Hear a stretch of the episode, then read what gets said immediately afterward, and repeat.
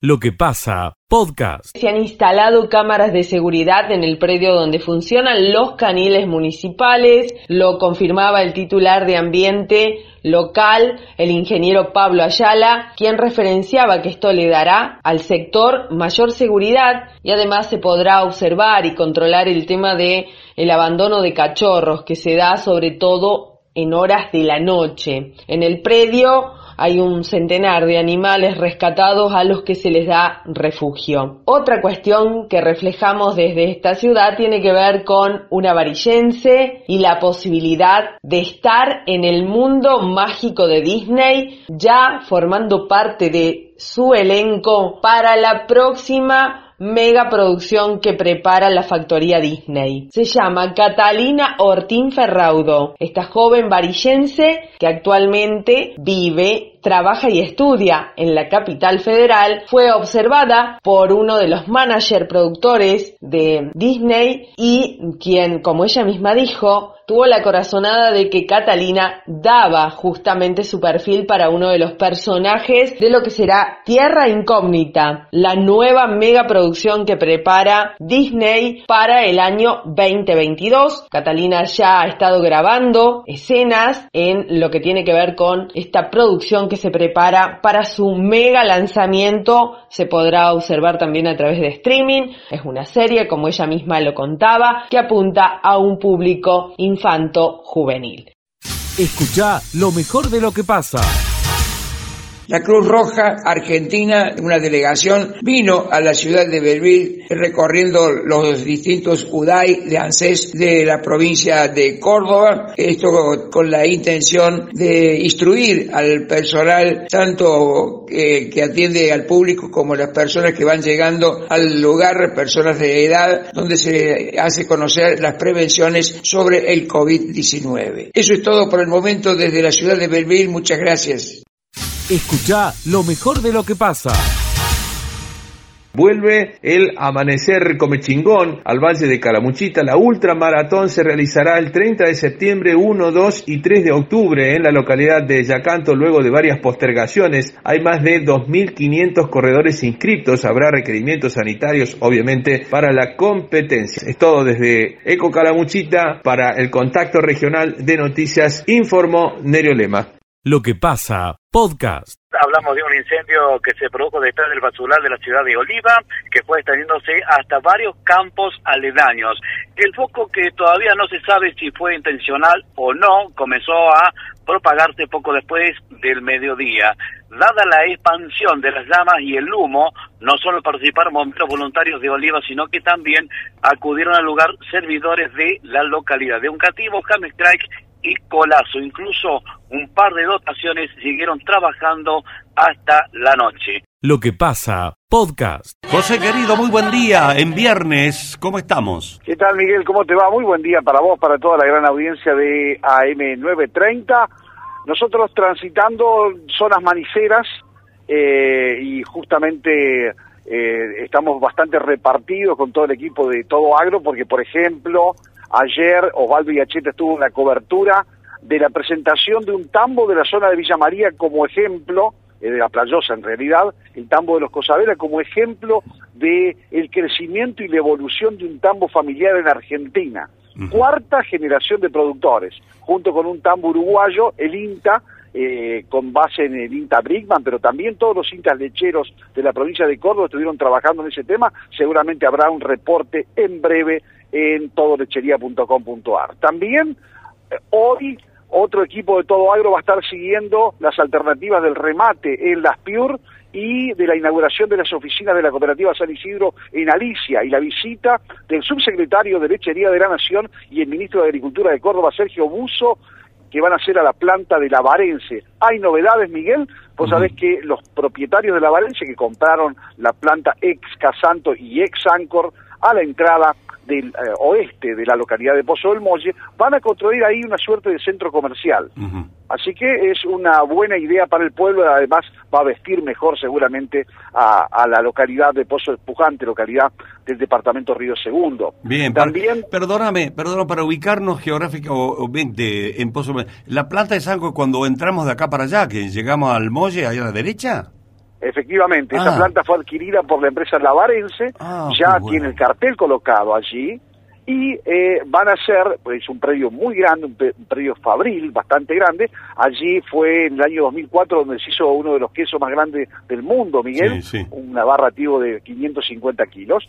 Eh, y allí en ese lugar van a ser las instalaciones de la empresa Lavarense Administrativas, también van a tener una boca comercial muy importante de venta de quesos, pero eso lo van a ampliar y van a posibilitar que haya otro tipo de locales, con lo que va a quedar una suerte de centro comercial al ingreso del pueblo desde el oeste Bien, eh, de bien. la ruta 158. Así que va a estar bueno por ahí. Y también te decía Miguel que el CISA, el Sistema Integrado de Información que lo maneja el Ministerio de Agricultura de la Nación, ha contado cuántos productores maniceros hay en la República Argentina. Ah, Un dato que no se conocía, a ver, a ver, a siempre ver. se especulaba. Cuando nosotros comenzamos a hacer periodismo agropecuario en 1998, la primer, primer gran evento que fuimos fue precisamente aquí en General Cabrera, donde estoy ahora, que fue la Expo Maní, que se hizo en la Escuela Agrotécnica. Sí, la, recuerdo, José, la recuerdo. Estuve Bien. también ahí, sí, sí. Perfecto. En ese momento había 3.800 productores maniceros en la República Argentina.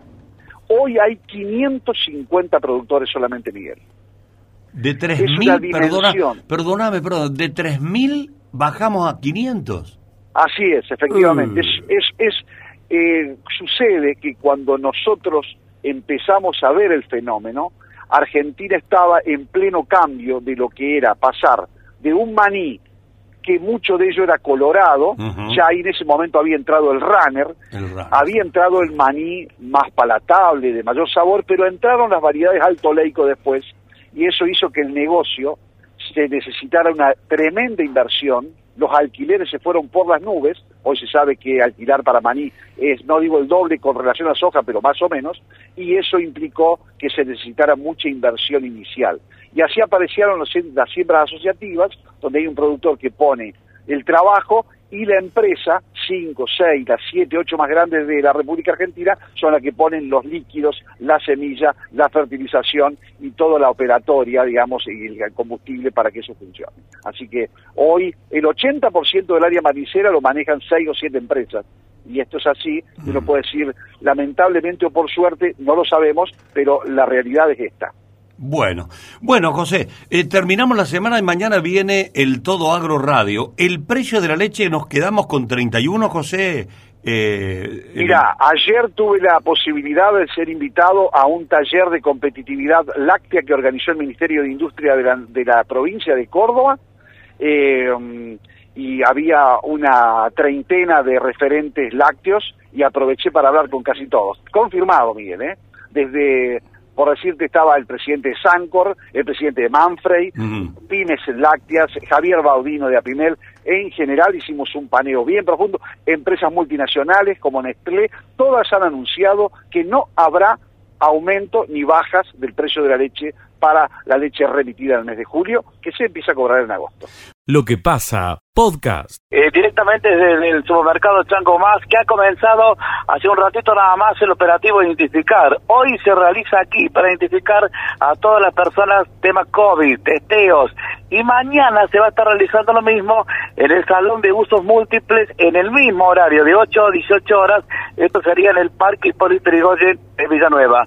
Bueno, Patricia, que pertenece al, al Ministerio de Salud de la provincia de Córdoba, charlaba con Radio Villa María y decía esto, a ver. El identificar itinerante consiste en un testeo masivo que está orientado a que la gente se pueda acercar a testearse voluntariamente ¿De qué edades, Patricia? en todos los rangos de edades, testeamos desde bebé hasta adultos, gente con síntomas, sin síntomas, contacto estrecho o no contacto estrecho. Aquel que quiera sacarse la duda se puede acercar en el horario que vamos a estar, hoy mañana acá en Villanueva, y bueno, lo testeamos, es un test rápido, que el resultado está entre 15 y 20 minutos, eh, simple, práctico. Así que bueno, los esperamos. Súper simple porque es nasal, superficial, digamos, no, no es el que se realizaba antes. La gente normalmente si se acerca voluntariamente, muchas veces contactos estrechos, gente con síntomas, y otras veces gente que solamente viene para descartar tener la enfermedad. Ahí está, Patricia contándonos de 8 a 18 horas, operativo identificar. Hoy eh, dentro del, del, predio de Chango Más y mañana en el salón de usos múltiples en el Parque Pori Trigoyen de Villanueva. Miguel.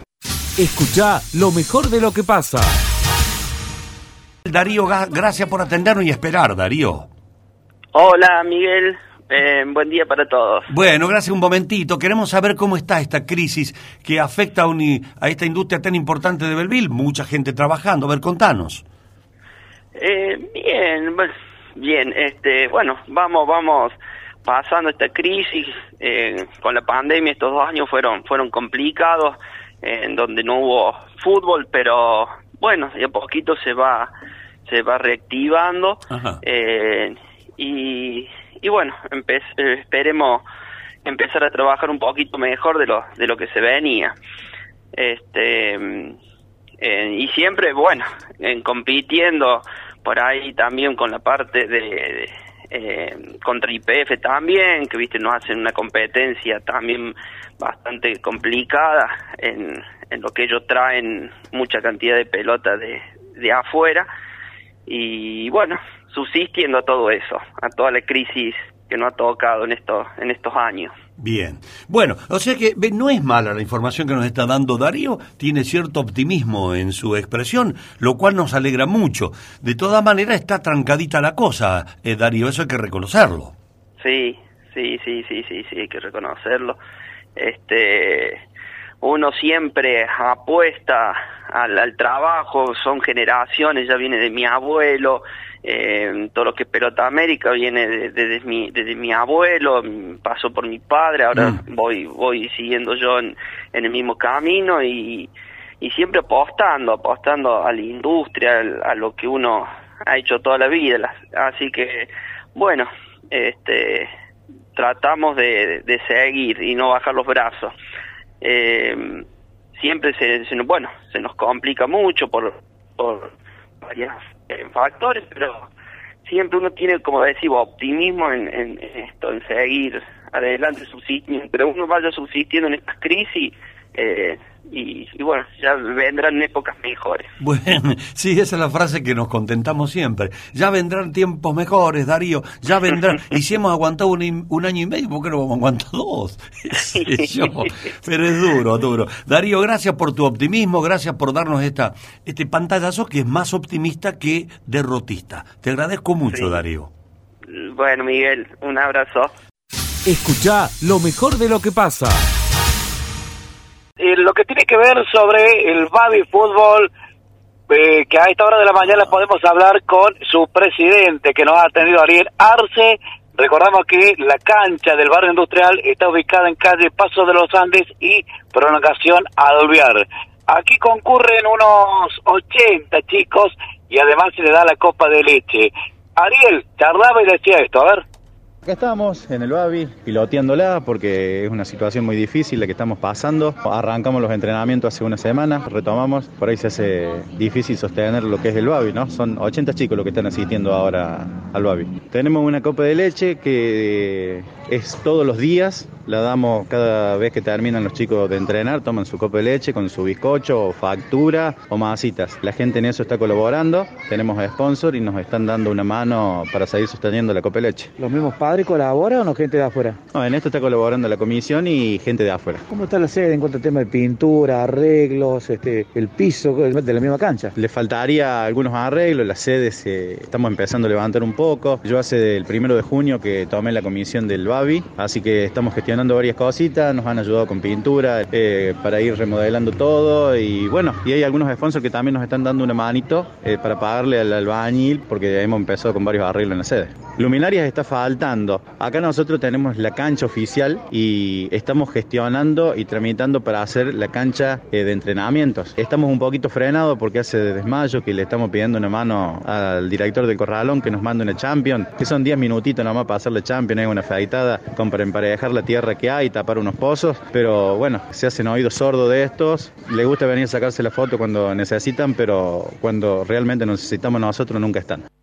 Bueno, la idea es tener una cancha auxiliar y no jugar en la, en la cancha oficial que habitualmente juegan allí. en plena práctica en realidad de los chicos, 80 pibes eh, que defienden los colores del barrio industrial. Miguel, y si podemos llamar, en realidad porque están necesitando nenas de la categoría Ajá. 2009, Ah, bien, bien. 2010 y 2011. Niñas para el fútbol femenino. Exactamente. Bien, bien. Ah, ¿Y cómo, cómo podemos hacer, ayudar, a ver, para conseguir chicas, niñas? Deben llegarse a la misma cancha de lunes a viernes en el horario de 18.30 a 20.30 horas. Escucha lo mejor de lo que pasa. La columna de Martín Alanís. Miguel, hay una definición muy importante que tiene que tomar Martín Gil en las próximas horas sobre si va a ser o no candidato a diputado nacional, porque tiene un impacto directo en la vida institucional de Villa María. Lo pude charlar con distintos actores de la oposición y están señalando esto. Esperamos la definición de Gil, porque en caso de que sea candidato a diputado nacional y luego electo, suponemos que va a ser electo si encabeza la boleta de diputados nacionales, allí automáticamente comienza la carrera por la intendencia. Sí, la oposición espera que en la jornada de mañana Gil eh, confirme la candidatura a diputado nacional y allí mismo comienza la carrera por la intendencia para las elecciones del año 2022. ¿Y por qué estamos señalando esto? Porque lo dice la Carta Orgánica Municipal, Miguel. Aquí tengo los dos artículos que son claros, contundentes. Si Martín Gil es diputado nacional, no puede ser al mismo tiempo intendente de Villa María, ni en uso de licencia, ni, ni, ni estando ¿no? en Sí. el Palacio Municipal. Por ende, sí o sí, tiene que haber elecciones en el 2022. Atentos a todos los villamarienses. Y voy a leer los artículos para que no quede ninguna duda. Artículo 91 de la Carta Orgánica Municipal, cuando habla de incompatibilidades, en el punto B señala lo siguiente, el desempeño de cualquier otro cargo público electivo. Ser diputado es un cargo público electivo, excepto el de convencional constituyente nacional, provincial o municipal. Es decir, ya es incompatible ser intendente y ser legislador nacional. Además, artículo 125 que viene a completar esto, si el impedimento fuera permanente y faltara más de un año, ya es un impedimento permanente. No podría volver Gil justamente a la intendencia de Villa María y falta más de un año para concluir el mandato, como así sucede, el interino, en este caso Pablo Rosso, debe convocar a elecciones en el plazo de 30 días para elegir al sucesor que complete el periodo hasta el año 2023. Es decir, Gil debería renunciar el 10 de diciembre, en el mismo momento que asuma como diputado nacional, 30 días más para convocar a elecciones, eso lo tiene que hacer Pablo Rosso, y un periodo más o menos de 90 a 100 días para la próxima elección municipal, por ende, abril o mayo del año que viene los villamarienses deberían ir a, la- a las urnas para elegir al intendente que complete el periodo hasta el año 2023. Y si pierde, digo, digo esto, aún estaba mientras te oía eh, relatar la, la realidad estricta de la letra de la Carta Orgánica, pensaba, digo, y, y ya eh, siendo candidato, haciendo campaña, ¿no está demasiado expuesto? Solamente habría elecciones si es electo diputado. Exactamente, exactamente. Pero sería una catástrofe, Miguel, política que no sea electo, teniendo en cuenta que en Córdoba, a través del sistema DON, del sistema proporcional de reparto de banca, con el 7,5 o el 8% de los votos, eh, sos diputado nacional. Y si venís con el sello del Frente de Todos, venís con el respaldo del Gobierno Nacional, teniendo en cuenta que en otras ocasiones, por ejemplo, Carmen Nebreda fue electa diputada con el 8% de los votos, evidentemente, con poquito te alcanza para ser diputado nacional en Córdoba. Ahora, perdóname, hecho, perdóname sí. Martín, para seguir en línea de razonamiento. ¿Qué lugar en la lista crees que ocupa Martín Gil si es candidato a diputado? El uno, Miguel, Ah, bueno. el uno. Ah, bueno, bueno. Por eso justamente Ah, la discusión que se está dando. Encabeza la lista. Claro. Ah, no te escuché decir que encabeza la lista, perdóname. La única que quedaría es que no asuma el 10 de diciembre en caso de que, que tenga la banca garantizada, ¿no? Bueno, eso sería un candidato testimonial. Sí, pero no y eso sé lo va a tener que responder Gil en la Claro. campaña, ¿no? Si Pero va a ser no candidato testimonial o no. Sí, pero me parece que ya no eh, está por ley que no corren los testimoniales. Eh, Que creo que no corren, no son testimoniales, no van. No me ac- la verdad que no me acuerdo, Miguel, usted recordará el, el revuelo que se armó en el Sí, 2009 con sí, las sí. candidaturas testimoniales de Daniel Scioli y demás. No, no sé si luego se generó una ley para impedir eso, la verdad que no, no lo recuerdo. Mira, yo Pero- no sé si es ley o es eh, disposición de la justicia electoral, pero creo que me- no estoy, estoy hablando porque algo leí y yo descarté que fuesen testimoniales, pero deberíamos revisarlo. Claro, deberíamos revisarlo. Lo cierto es que eh, no puede haber eh, dos eh, cargos electivos. eh, una misma persona no puede tener dos cargos electivos. No puede ser intendente y diputado nacional. Lo dice claramente la Carta Orgánica Municipal. Esta vez no hay un artículo 124, Miguel, como para buscar otra interpretación y Mm. tratar de tener otros argumentos. No, en este caso es contundente, todos lo entienden de la misma manera. Así que si Gil decide ser candidato a diputado, sabe que va a ser electo diputado porque con muy pocos votos Sí. eh, va a llegar al cargo y por ende el 10 de diciembre tiene que renunciar sí o sí a la Intendencia de Villa María y convocar a elecciones, en este caso, para el año 2022. Calentito los panchitos, ¿eh? Quedan 24 horas nada más. Allí se velará toda la incógnita, Miguel. Bueno, si vemos afiches, si el domingo a, la, a las 7 de la mañana vemos algunos afiches pegados, es porque eh, Gil va a ser candidato a diputado. Bueno, Sí, ya, ya hoy- empezaron la cámara. hoy Me imagino, sí. perdona, perdón, me imagino que eh, Sí. Karina Bruno, el Capitán y bueno, y todos los de la oposición ya tendrán los afiches listos por las dudas. Es que ya están en la gatera, Miguel. Están en la gatera. Y pero hay uno que ya anunciaste vos, Martín. ¿Cómo? Ya hay uno que anunciaste vos también, Miguel. Dijiste no, bueno, que había pero- uno que ya estaba, eh, hasta incluso. Ah, un afiche, Un afiche claro. ya, ya puesto. Claro. Hay uno que ya viene Claro. anticipándose, ¿no? Tienes razón. Y lo nombraste recién. Pero yo me imagino, no, no, no, no lo tomen a mal porque uno larga alguna sonrisa o risa, pero eh, en este juego político por ahí te sacan una, una sonrisada, ¿no? Eh, me- me imagino como humorada que si se confirma a las cero hora del sábado a la noche o del domingo, cero hora del domingo, se confirma que Martín Gil es candidato a diputado, eh, la oposición a las 7 de la mañana está mostrando afiches de campaña acá en Villa María para candidatura a intendente. ¿Qué sé yo? Digo yo. Exacto. Eso, eso va a pasar, Miguel. Eso no sé si automáticamente tan rápido, pero cuando yo hablaba ayer con la oposición, le decía, bueno, algún candidato, algún nombre de Villa María va a integrar las listas de la UCR, de, del PRO. La verdad, no nos interesa demasiado eso. La verdad, nosotros estamos enfocados aquí porque si Gil es candidato a diputado, el objetivo es ganar la intendencia porque no le queda otra alternativa al oficialismo que convocar elecciones. Así que la oposición está enfocada en lo que vaya a pasar acá en Villa María y espera la definición de, de Gil en, la- en las próximas horas. Bueno, gracias Martincito. Qué lindo fin de semana que vamos a tener de expectativa política. Y el lunes nos hablamos todo, Miguel. Escucha lo mejor de lo que pasa. Saludar a toda la gente querida de Córdoba. ¿Cómo andan todos por allá? Esperando poder darnos una vueltita por la playa. Esa playa linda que tenés ahí, Mario. Contanos cómo está la feliz. Te cuento cómo está la feliz. Nunca mejor dicho lo que decía Donald recién, el frío Mm. del mar, el agua del mar ronda los 8 grados centígrados aproximadamente. Hay que Pero animarse. vos sabés que la gente se ha animado a bajar la playa porque esta semana acompañó mucho lo que es el clima, siempre teniendo en cuenta que es invierno, ¿verdad? Sí. Pero estamos alrededor de promedio de 18 grados, el sol acompaña la jornada de estas vacaciones de invierno y mucha familia ha bajado a la playa, se ha animado a sacarse las medias, pisar la arena Mm. y no faltó el osado que puso los pies sobre el agua y ahí sí sintió esos 8 grados centígrados que es la temperatura actual del agua del mar. Bueno, pero dicen que es lindo tener un golpe de fresquete. La sangre hace. empieza a circular. ¿Y qué mejor que hacerlo con las patitas en el mar? Dicen que hace muy bien para los deportistas. Los deportistas recuperan rápidamente los músculos en Ajá. baldes con agua y hielo. Claro, Eso sí. es lo que dicen. Sí, sí, sí, lo, lo dicen y es cierto.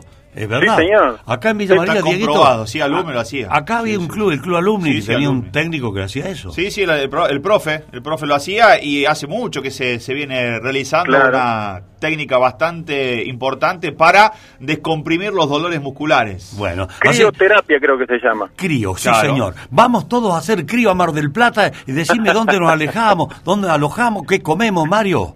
Sí, vos sabés que te comento, Miguel, que eh, si bien todavía no hay eh, información oficial por parte del ente municipal de turismo de Mar del Plata, se habla de un buen nivel de afluencia de turistas a la ciudad.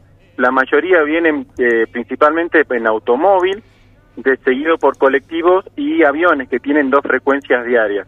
Se espera un promedio de entre 220 mil y 230 mil personas en estos 15 días de vacaciones de invierno, un número inferior al último registro que se tiene, que es por supuesto el 2019, año prepandemia, que fue de 330 mil, pero que se ve con muy buenos ojos por parte del sector gastronómico, turístico y comercial por la, la floja temporada de verano que tuvimos en base a los medios que a los miedos que generaba eh, la pandemia todavía existente.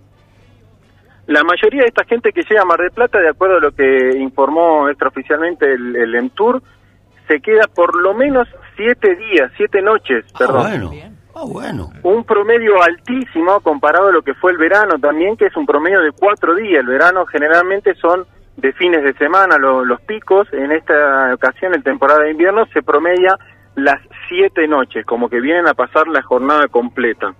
Bien. Un detalle a tener en cuenta, eh, Miguel, es que se está empezando a trabajar, si bien todavía no es oficial, hay una iniciativa por parte del gobierno de aumentar los foros de permanencia en restaurantes, en teatros, para gente vacunada. Actualmente estamos en fase 3 y el aforo es del 30%, pero se llevaría un 20% más con personas vacunadas para Bien. incentivar la vacunación. Y también han aparecido en algunos sectores comerciales o en algunos teatros una serie de descuentos o invitaciones, en el caso de los gastronómicos, para las personas que presenten o demuestren estar por lo menos con la primera dosis de la vacuna contra el coronavirus. Bien. Aunque sea con la primera, dijiste. Eh, efectivamente, ya con que tengan una dosis aplicada y que tengan alguna forma de demostrarlo, sea con la aplicación de Vacunate PBA o con Mi Argentina, que es la aplicación a nivel nacional, que ahí también figura el, el rango del nivel de vacunación que tiene cada persona, accede a distintos beneficios. Son pocos todavía los que lo están aplicando, esperando que se haga oficial a partir del lunes, de acuerdo a lo que dijo el gobernador Kicillof en el lunes pasado, que eh, de esta forma aumentarían la presencia de personas, a pesar de estar en fase 3, se llegaría a 30 sin vacuna y 50% de ocupación en el caso de que haya personas vacunadas. Bien, bien, bien. Bueno, Marito, eh, gracias por este aporte desde Mar del Plata. ¿Y cuándo te vas a dar una vuelta por estos llanos cordobeses y, te- y cerquita la montaña? La tenés? Ah, Te llevamos por todos lados si venís. Sí, señor. Usted sabe, no sé si lo llevo a comentar, pero yo tengo familia en Carlos Paz. Tengo una hermana viviendo en Carlos Paz y he vivido en, Carlos, en Córdoba casi nueve años. Así que Ah. Carlos Córdoba es, par- corre en mi sangre Córdoba. Bueno, y la pregunta es, ¿por qué te fuiste para el mar? Por siguiendo el corazón, querido Miguel. Ay, te enamoró una marplatense. En Córdoba conocí una marplatense y de allá nos vinimos dos para acá. Lo que pasa, podcast.